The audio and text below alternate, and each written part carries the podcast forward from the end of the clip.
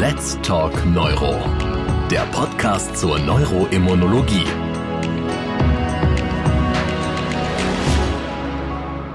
Liebe Kolleginnen und Kollegen, ich begrüße Sie ganz herzlich zu Let's Talk Neuro, unserem neuroimmunologischen Podcast, aktuell mit Themen rund um die generalisierte Myasthenie. Mein Name ist Professor Martin Grond, ich bin Chefarzt der Neurologie am Kreisklinikum Siegen und heute geht es darum, wie machen wir die Myasthenia gravis klassifizierbar. Das brauchen wir. Wir brauchen ja, um Behandlungsstrategien festzulegen, um dem Patienten eine Prognose sagen zu können, Scoring-Systeme. Das ist für den Praktiker manchmal relativ schrecklich. Und ich versuche das jetzt mal handhabbar zu machen mit Hilfe von Herrn Professor Thomas Kripoletz. Er ist Oberarzt an der Klinik für Neurologie der Medizinischen Hochschule in Hannover und er wird uns helfen, mit den Scoring-Systemen im klinischen Alltag besser umzugehen. Herr Skripoletz, ich darf Sie begrüßen und direkt mal eine Frage stellen. Meine Tochter studiert Zahnmedizin und ich sah sie kürzlich in den zahnärztlichen Mitteilungen. Was hat der Neurologe dem Zahnarzt zu sagen?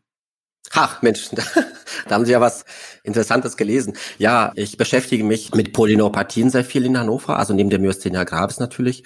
Und wir haben eine relativ große Kohorte, einen Patienten mit einem Sjörgen-Syndrom. Und das Sjörgen-Syndrom kann auch mit einer Polyneuropathie einhergehen.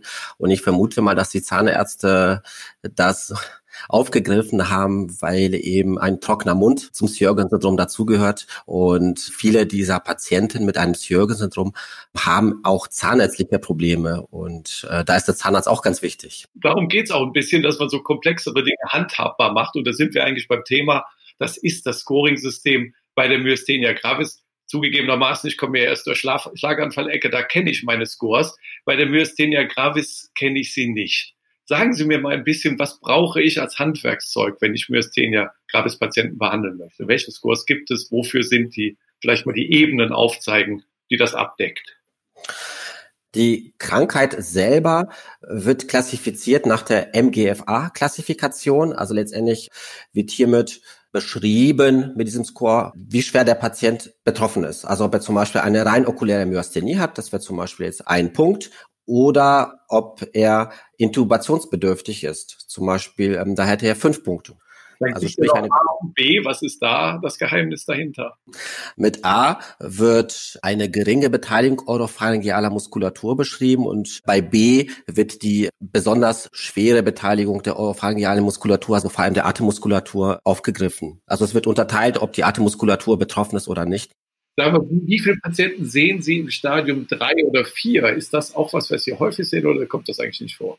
Das kommt schon tatsächlich gar nicht so selten vor. Wir haben einige Patienten, die zur Erstdiagnostik kommen und haben eine rein okuläre Myasthenie, aber wir haben auch tatsächlich Patienten, die auf der Intensivstation landen, weil sie vorher nicht wussten, dass sie eine Myasthenia gravis haben oder zum Beispiel gut eingestellt sind. Oder es gibt ja ein paar wenige, die wollen auch keine immunsuppressive Behandlung und dann kommt es zu einem Infekt, wie zum Beispiel zu einer Influenza oder zu einer anderen Erkrankung der Lunge und die Patienten äh, sind so schwer betroffen, dass sie auch beatmet werden müssen. Das ist also jetzt die Krankheitsschwere, die Sie bei jedem Patienten erstmal initial feststellen. Und dann geht es ja als nächstes um die Einschränkungen im täglichen Leben. Das macht man anhand der MGADL-Skala. Können Sie mir diese ein bisschen auseinanderdröseln? Beim MGADL-Score ist das ja etwas anders als bei dem QMG oder beziehungsweise dem, dem alten Basinger-Score, dass der Patient selbst die Möglichkeit hat, mit Punkten auszuführen, wie eingeschränkt in seinem Leben ist äh, bezüglich der Myasthenia gravis. Es sind Punkte aufgeführt wie zum Beispiel Sprechen, Kauen, Schlucken. Und hierbei kann es sein, dass man keine Beschwerden hat oder eben starke Beschwerden hat, wie dass man nicht mehr schlucken kann oder benötigt man eine Magensonde oder das Sprechen ist so schwer eingeschränkt, dass man nicht verstanden wird oder man hat durchgehend Doppelbilder und das wird eben angegeben und der Test umfasst ja insgesamt acht Items. Zwischen 0 und 3 Punkten werden die Beschwerden ausgedrückt, sodass man insgesamt auf 24 Punkte kommt. 24 Punkte hören sich jetzt nicht nach äh, sehr viel an, aber ein Punkt kann hier schon lebenseinschränkend sein. Und ja, ich schon zum Beispiel beim Schlucken, Sie kriegen zwei Punkte, wenn Sie regelmäßige Erstickungsanfälle haben. Das finde ich ja schon einen wahnsinnigen Eingriff in die Lebensqualität. Also wenig Punkte kann viel für den Patienten bedeuten, richtig? Das ist tatsächlich so, ja. Also ein Punkt kann dazu führen, dass es einem schlecht geht. Wir haben zum Beispiel eine Patientin, die gerade heute zur Behandlung da ist, die hat mit einem Punkt beim Halten des Kopfes zwar jetzt nicht viele Beschwerden, die man als Arzt als schwer einschätzen würde, aber sie hat vorher durchgehend Kopfschmerzen gehabt. Und jetzt hat sie keine Kopfhalteschwäche mehr und hat keine Kopfschmerzen mehr. Und das war das Erste, was sie gesagt hat, dass das nicht mehr da ist. Und das hat sie eben sehr, sehr ähm, glücklich gemacht. Ja, und dann sieht man auch, man braucht einmal die Patienten-Eigenbeobachtung. Das macht man ja mit dem MGADL-Score. Und dann braucht man natürlich einen arztbasierten Score. Einen Score, den Sie als Arzt durchführen müssen, als Neurologe. Das ist der QMG-Score, ich habe mir den mal angeguckt und habe festgestellt, das könnte auch ein Schlaganfallneurologe machen. Vielleicht können Sie mal kurz sagen, was brauche ich dafür, wie lange brauche ich dafür, worum geht's? Den QMG kann tatsächlich jeder Neurologe leicht durchführen. Es ist ein ganz, ganz, ganz einfacher klinischer Untersuchungstest wie Armvorhalteversuch, Beinhalteversuch, Kopfhalteversuch, Beurteilung, ob Doppelbilder auftreten. Also ganz einfacher Test, jeder durchführen kann, da braucht man kein Spezialist dafür zu sein. Um die Vitalkapazität zu überprüfen, da benötigt man schon ein Spirometer. Das ist etwas, was man sich dann anschaffen muss. Die kriegt man aber auch ganz günstig gekauft. Und um die Handkraft zu beurteilen, braucht man ein Dynamometer. Das ist etwas, was man tatsächlich dann einmal kaufen muss, wenn man es in der Klinik nicht hat. Aber ansonsten sind die Tests ganz einfach durchzuführen und dauern auch nicht sehr lange. Es ist einfacher als die äh, normale körperliche Untersuchung. Gibt es Probleme bei den Scores oder kriegen Sie das eigentlich in Ihrer Ambulanz mit Hilfe des Patienten und mit Hilfe Ihrer eigenen neurologischen Skills ordentlich hin oder ist es irgendwie kompliziert? Es ist tatsächlich sehr einfach, diese Test durchführen zu lassen. Also der MGADL ist ein Score, den der Patient selber ausfüllt. Also es kostet einen noch nicht mal Zeit. Den kann man immer ausfüllen lassen. Und fit der Patient berechnet sogar den Punktewert selbst, so dass man am Ende nur die Punkte sieht. Und beim QMG, also wir führen den tatsächlich regelmäßig durch, wenn die Patienten da sind, weil wir auch nicht immer den gleichen Arzt haben.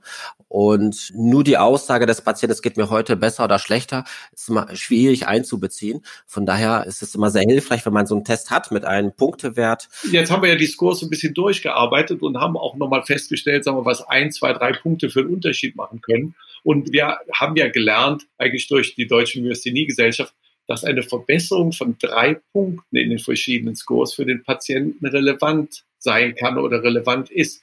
Beschreiben Sie mal so ein Beispiel. Was, was heißt, wenn der Patient sich drei Punkte in irgendwas verbessert? Was kann das für den Patienten heißen? Aber drei Punkte sind tatsächlich schon sehr viel. Also drei von 24 sind schon sehr viel. Wenn jemand zum Beispiel vorher durchgehend Doppelbilder hatte und nachher gar keine, das sind ja schon drei Punkte als Beispiel. Oder ähm, wenn jemand vorher eine Magensonde hatte, weil er nicht kauen konnte und die nachher nicht mehr hat, das wären ja auch drei Punkte. Also drei Punkte machen schon einiges aus. Oder für die Notwendigkeit einer Beatmung werden drei Punkte vergeben. Und wenn man keine Symptome mehr hat, hat man null Punkte. Also drei Punkte zwischen gar keine Beschwerden und, und Notwendigkeit einer Beatmung. Da merkt man, dass das in der Klinik schon eine große Diskrepanz gibt zwischen null und drei Punkten. Also drei Punkte Verbesserung ist schon deutlich besser. Wir haben ja gerade darüber gesprochen, dass wir einmal die verschiedenen Symptome haben und die Behandlungsnotwendigkeiten. Dann haben wir bei, gerade bei Patienten mit therapierefraktärer Myasthenia gravis eine deutlich eingeschränkte Lebensqualität. Äh, übrigens das Thema Lebensqualität und Aufwirkungen auf die Psyche bei diesen Patienten machen wir nochmal in einem extra Podcast. Aber wie fragen Sie Lebensqualität ab? Machen Sie das auch mit Skalen? Weil das ist ja schlussendlich, was beim Patienten ankommt, die Lebensqualität und nicht nur, ob den Kopf heben kann oder nicht. Das machen wir tatsächlich auch mit dem MG Quality of Life Fragebogen.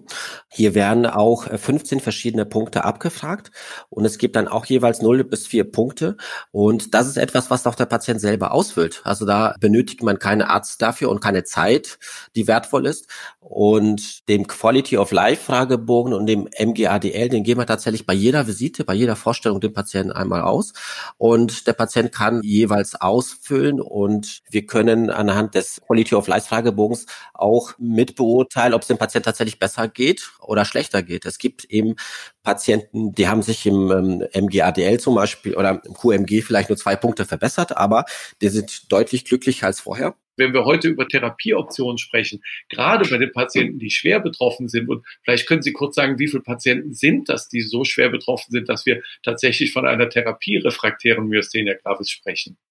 Es gibt ja zwei Gruppen von Patienten. Es gibt ja die einfachen mit der okulären Myasthenie und dann gibt es die Patienten mit einer Myasthenia gravis.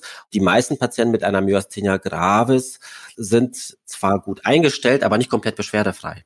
Und diese, die gerade, sagen wir, nicht nur beschwerdefrei sind, sondern wirklich, sagen wir, schwerst betroffen. Sie haben sogar gerade darüber gesprochen, dass Patienten beatmungspflichtig sind und dann, wenn sie einen Therapieerfolg haben, das nicht mehr sind und dass ein Unterschied von zwei, drei Punkten ausmachen kann in den entsprechenden Skalen. Genau, also für den Patienten ist letztendlich entscheidender, wie es einem geht, ob er wieder selbstständig kochen kann zu Hause, weil er eben aufstehen und gehen kann oder ob er keine Kopfschmerzen mehr hat oder ob er wieder Freunde besuchen kann, weil er eben wieder besser laufen kann, hat weniger Luftnot hierbei. Also ich habe gelernt, dass man wenn man die Myasthenie behandeln will, so ein paar Skalen kennen muss und die kann man auch lernen. Das ist mir heute klar geworden. Wir fangen an mit der MGFA-Klassifikation zur Beschreibung der Erkrankung. Dann kommt der Grad der Beeinträchtigung einmal in den Aktivitäten des täglichen Lebens, was der Patient selber ausfüllt. Dann wirklich das neurologische Defizit, was der Arzt ausfüllt im QMG. Und am Schluss, und ganz wichtig, die Lebensqualitätsfrage, die wir auch mit einem Fragebogen, einem Quality of Life Fragebogen beantworten können.